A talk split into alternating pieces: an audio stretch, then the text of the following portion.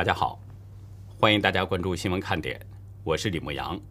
今天是美东时间十月十三号星期三，亚洲时间是十月十四号星期四。十三号到十四号，美国管委牵头协调，邀请三十个国家和国际组织的部长级官员召开视频会议，讨论应对网络勒索的行为。中俄两方都没有获得邀请。十三号，德国总理默克尔与习近平进行了告别通话，双方讨论了包括气候、疫情陷入僵局的欧中投资协议以及人权等多个议题。但是，中国官媒新华社在报道中没有提到欧中投资协议和人权这两个话题。日本时事通信社报道说，英国首相约翰逊十三号与日本首相岸田文雄进行了通话，双方同意紧密合作，实现自由开放的印太地区。并就英国加入跨太平洋伙伴全面进步协定事宜交换了意见。约翰逊则承诺将考虑解除日本食品的进口限制。世界卫生组织十三号提名二十六个人成立新的中共病毒起源调查小组，不过老面孔仍然不少，其中荷兰籍病毒学家库普曼斯、丹麦籍流行病学家费舍尔。越南籍生物学者阮红、中国籍生物专家杨运贵都是上次调查小组的成员。截止到美东时间十月十三号下午两点，全球新增确诊中共病毒人数是四十一万七千七百四十六人，总确诊人数达到了两亿三千九百四十四万四千九百二十一人，单日死亡是八千零九人，累计死亡总数是四百八十八万零七百四十八人。下面进入今天的话题。有人目击马云在香港现身了，但也许不是什么好事儿。王健林也露面了，买了一份政治保险。这些人的经历都在佐证一个事实：想在中国攀高枝儿赚大钱，就得先做一件事儿。山西洪灾仍然非常严重，当地的灾民披露，又是一场天灾加人祸。不过，当局也进行了援助。但是网友看了这个援助款之后，真哭了。马云再一次现身了，不过呢，这次啊，他不是在中国大陆，而是在香港。有消息人士对香港的英文虎报表示，从十月一号到现在，马云一直在香港，期间参加了不少的聚会，与很多的商业朋友见了面，最快今天可能要离开香港。路透社昨天也引述两位消息人士表示，马云呢曾经是中国直言不讳的企业家。上一周在香港用餐的时候，马云至少会见了几个商业伙伴。其中一位消息人士表示说，这次访问是马云在去年十月以来第一次访问香港。因为事情啊比较敏感，所以呢这个消息人士拒绝透露他的身份。阿里巴巴也没有回应路透社的查询。马云在香港。至少有一套豪宅，但是实际上大家知道，他平时在商业帝国总部所在地就是杭州居住的时间更多一些。目前不清楚马云都跟谁见了面，也不知道呢他和那些商业伙伴都谈了些什么，更不清楚他是不是现在已经离开了香港。马云这次突然现身香港，显得有些诡异了，因为最近围绕马云身上发生的一系列事情，所以。这次他的这个现身引起了人们的纷纷猜测。昨天，大陆媒体网易科技引述消息人士表示，蚂蚁集团已经卖出了所有财新传媒的股份，彻底退出投资。报道中表示，早前财新通过四轮融资，先后引入了包括浙数文化、腾讯、CMC 资本和蚂蚁集团等这些外部投资。但是现在财新股东的名单当中已经不见了蚂蚁和浙数文化等等，名单当中只有腾讯，仍通过深圳利通产业投资基金持有少部分的股份。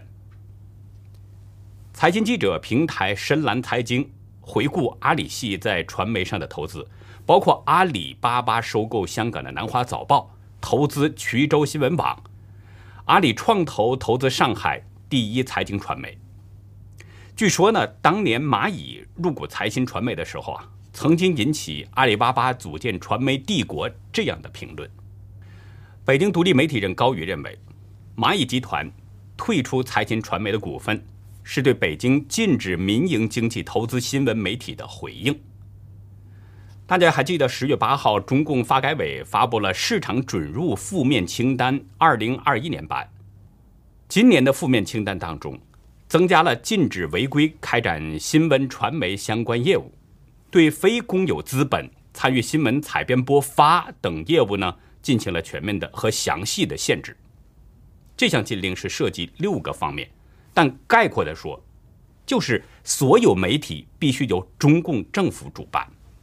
中共不允许笔杆子和传声筒掌握在别人的手中，说白了，还是中共以前强调的，媒体得姓党。在这个大气候下，以往民营经济投资新闻媒体的命运基本上已经走到路的尽头了。很可能是因为这个原因啊，蚂蚁集团就迅速卖出了所有财新传媒的股份。可见，马云呢是在近期遭遇了一系列逆风的情况之下，向北京靠拢的动作还是蛮迅速的。但是，马云在位的时候，大家还记得，他已经收购了位于香港的英文报纸《南华早报》，目前仍然是在马云的掌控之下。那么，这家报纸的命运现在就格外的引人注意了。在马云收购之后啊，这家英文报纸呢，实际上已经是被染上了一些红色。只不过，相对那些纯粹的中共党媒而言，《南华早报》还不那么十分明显。不过，中共已经实质控制了香港了，林政当局也在配合北京的要求，不断的打压香港的媒体。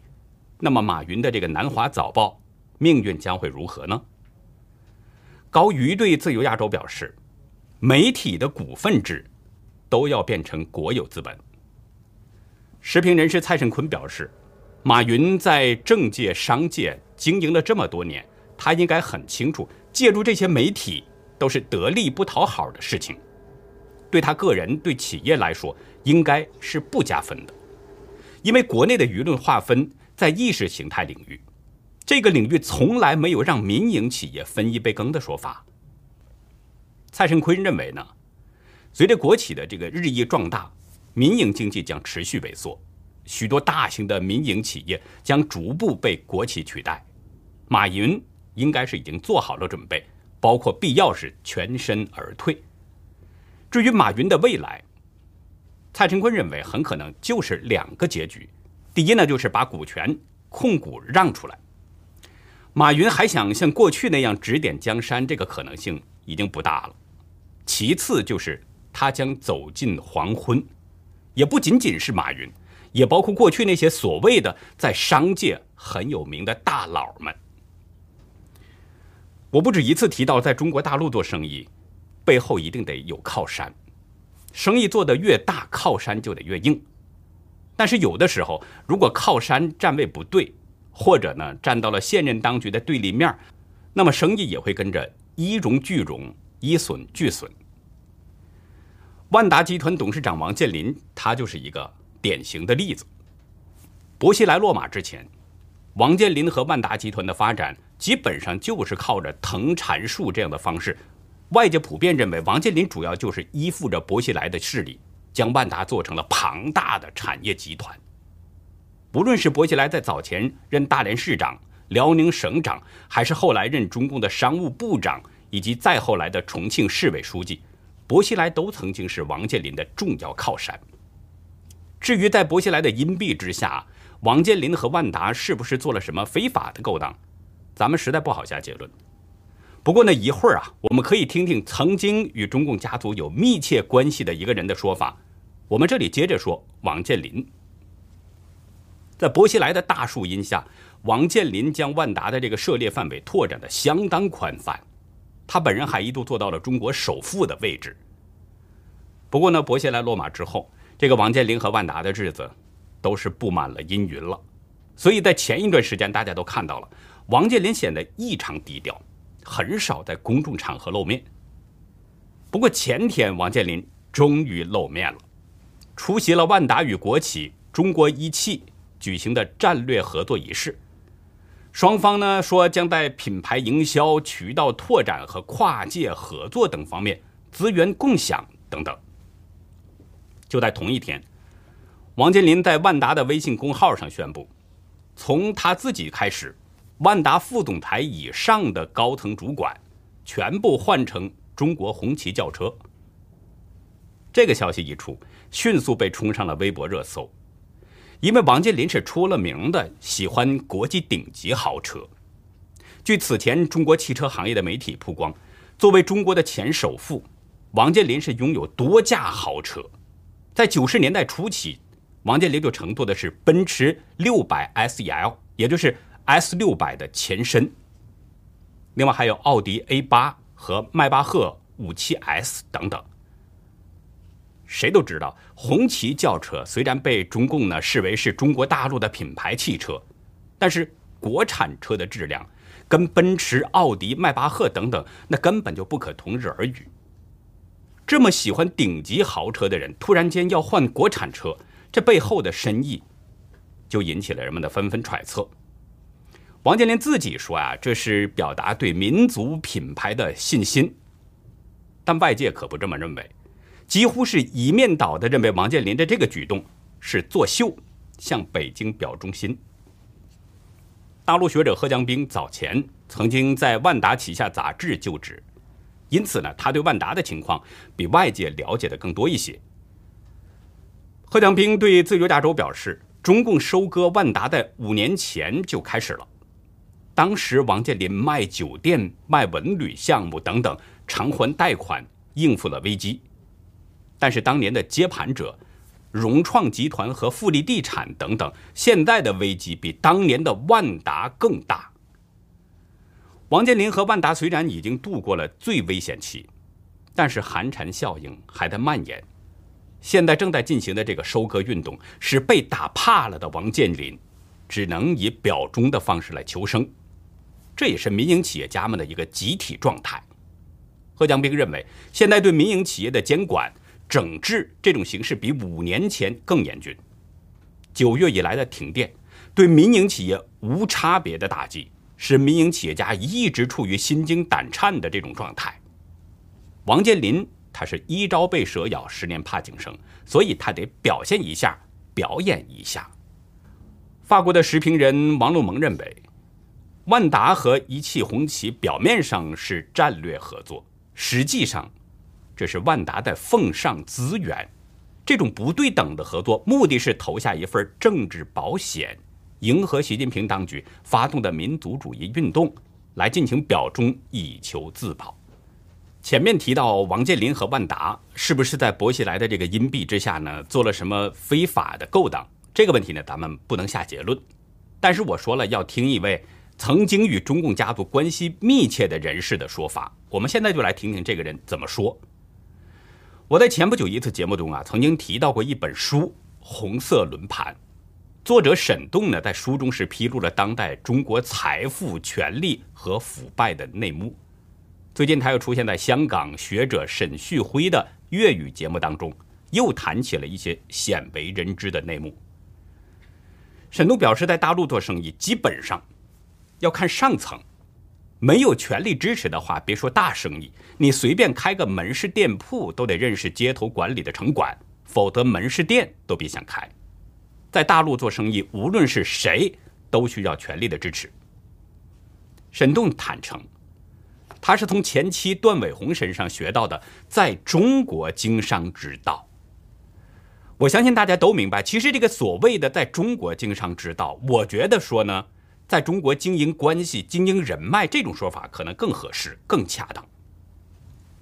他说，在当下中国大陆让人无法接受之处，就是与之相处，特别是做大生意，为中共的红色家族、红色血脉服务，就要泯灭自己的人格。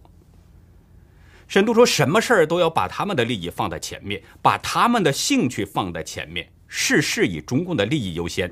不能站在你自己角度去思考，这是一个很泯灭人性的做法。沈栋指出，中共的红色血脉是中国永恒不变的权贵，那些一步步升上去，像以前考状元一样的考上去的，永远进入不了中共的权贵核心，最多是权贵核心的代理人。我想，沈栋说的最后这一点，应该算得上是一个警醒。在中国大陆，想通过自己的本事进入到中共的权力核心，几乎是不可能的。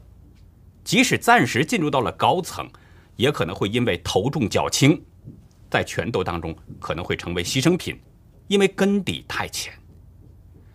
我们知道，中共讲的是红色江山代代传，那个江山只有中共的红二代太子党们，或许呢，他们可以轮流坐庄。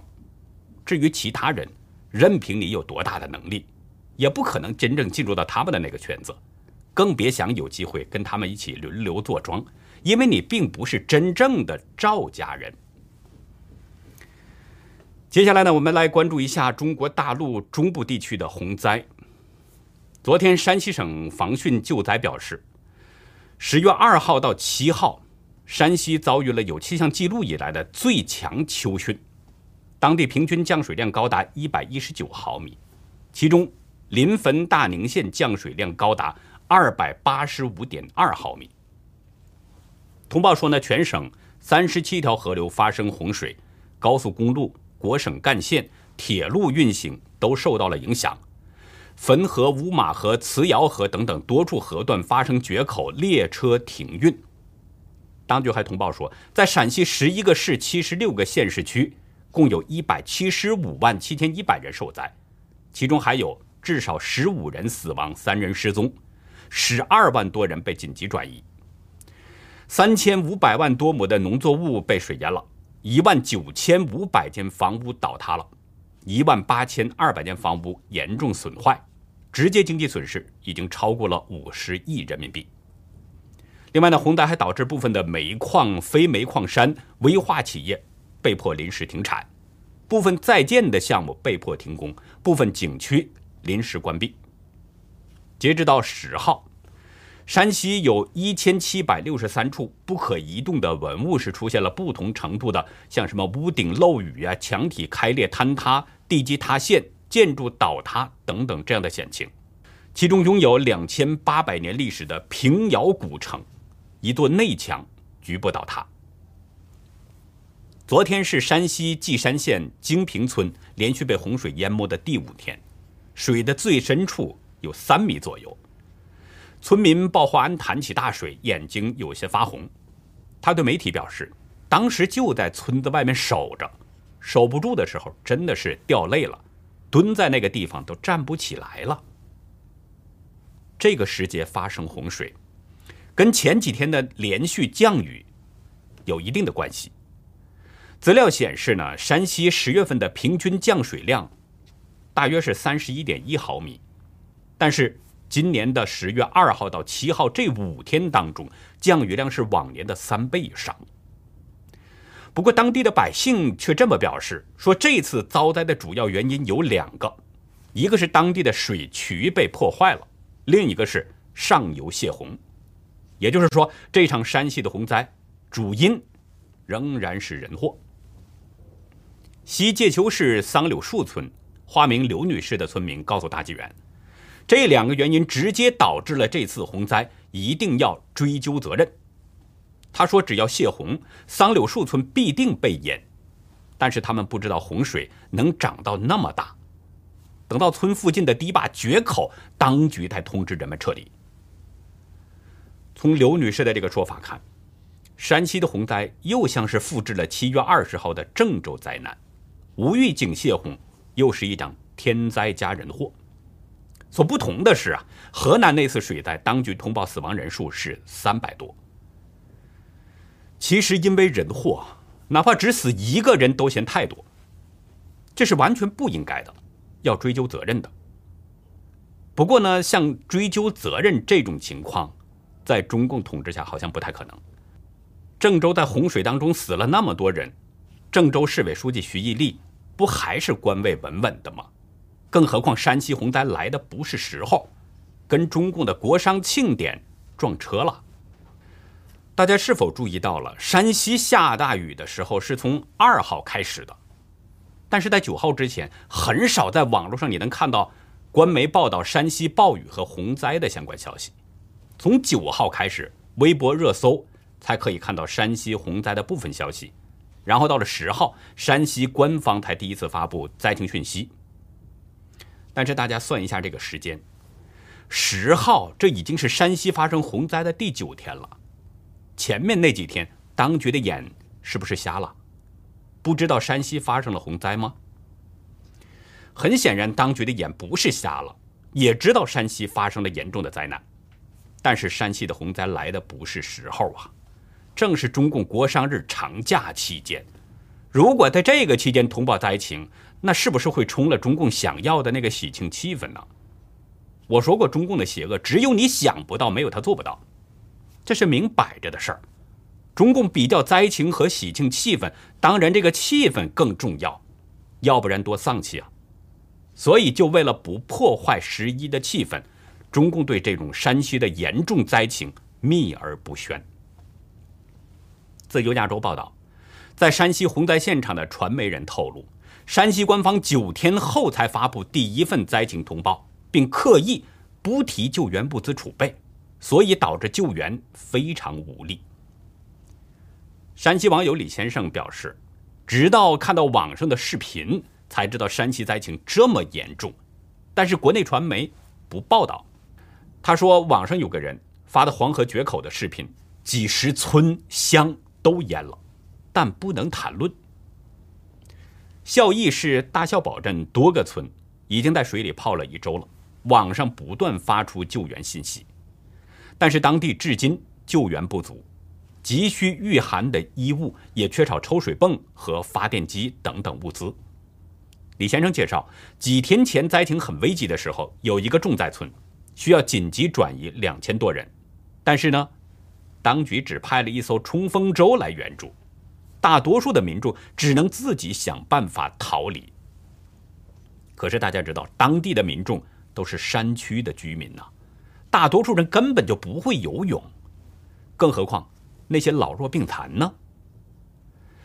临汾是这次洪灾的重灾区之一，一位陈女士告诉自由亚洲。当地多个靠近黄河的山区县市都发生了严重的洪水和山泥倾泻，但是官方对这些情况很少报道，人们只能从民间的渠道，包括抖音和微信上才能看到灾情的消息。山西运城也是重灾区之一。一位市民介绍呢，运城西北部的三个县灾情很严重，新绛、稷山、河津都淹了，现在很多地方仍然是泡在水里边。新绛县汾河段的堤坝在七号下午发生了溃堤，县城和附近的村庄都是惨遭洪水淹没。新绛县的宋先生介绍，汾河的水倒灌，县城以南的几十个村庄被淹了。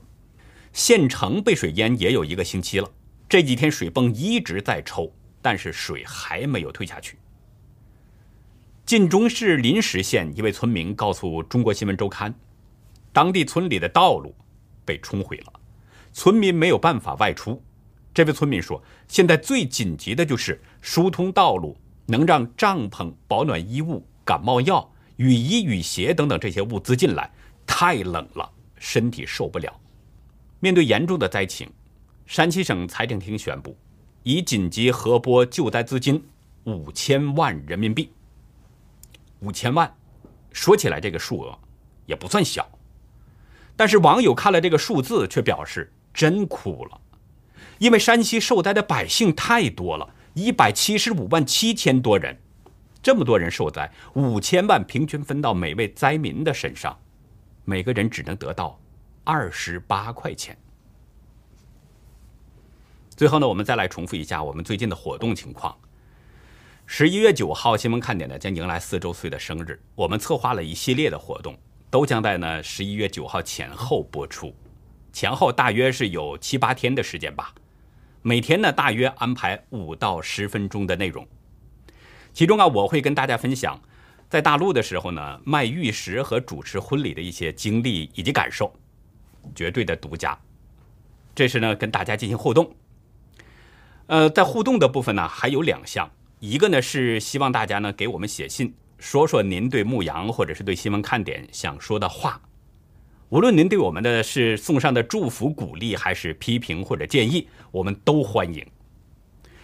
考虑到呢，可能参与的人会比较多一些，所以啊，我们要求字数呢控制在一百五十字以内。另外，您发送邮件的时候，在标题这一栏一定要写清楚“观众来信投稿”，同时加上您的昵称。还有一个互动呢，是我跟一位观众打电话，因为之前就有观众希望呢要跟我直接联系，但是我们考虑到彼此的安全等等这些问题，所以我们只联系过澳洲的杨老先生。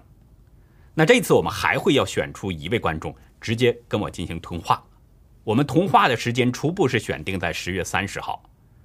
如果您希望跟牧羊来一场真实的对话的话，那么请您在邮件当中呢附上您的电话号码和昵称，以及您想对牧羊说的话。另外，邮件标题也一定要注明“牧羊致电投稿”，还有您的昵称。这两个活动啊，我们的截止时间呢都是十月二十五号。如果您有兴趣的话，请一定抓紧时间。还有重要的一点就是收件信箱，千万不要写错。我们的收件信箱呢是 newsinside 零零 at gmail 点 com。newsinside 这是新闻看点的英文名字，后面是两个零，然后是 at gmail 点 com。新闻看点的一路成长有您的坚守和陪伴，那么幸福的时刻当然需要您一起来分享。我们期待着您的参与。一位亲身经历了中共封锁疫情的湖北人呐，他曾经实拍了当局封锁湖北边界的情况，并且上传到了网络。随后，国保公安就找上门，对他进行威吓骚扰。无奈之下，这位朋友在今年六月逃到了美国。在今天的红潮看点，我们就来听听这位湖北人讲述他的亲身经历。欢迎大家到优乐客会员区了解更多。我们的会员网站网址是 http: 冒号双斜线牧羊兽点 com，还有一个是 http: 冒号双斜线 youlucky 点 biz。那好，以上呢就是我们今天节目的内容了。如果您喜欢新闻看点呢，请别忘记点赞订阅，并且呢在视频下方可以跟我们分享您的观点，跟与我们进行互动。同时，我们更希望您能够帮我们把这个频道多多的转发出去，让更多有缘人能够看到我们。听到我们的声音，感谢您的帮助，也感谢您的收看，再会。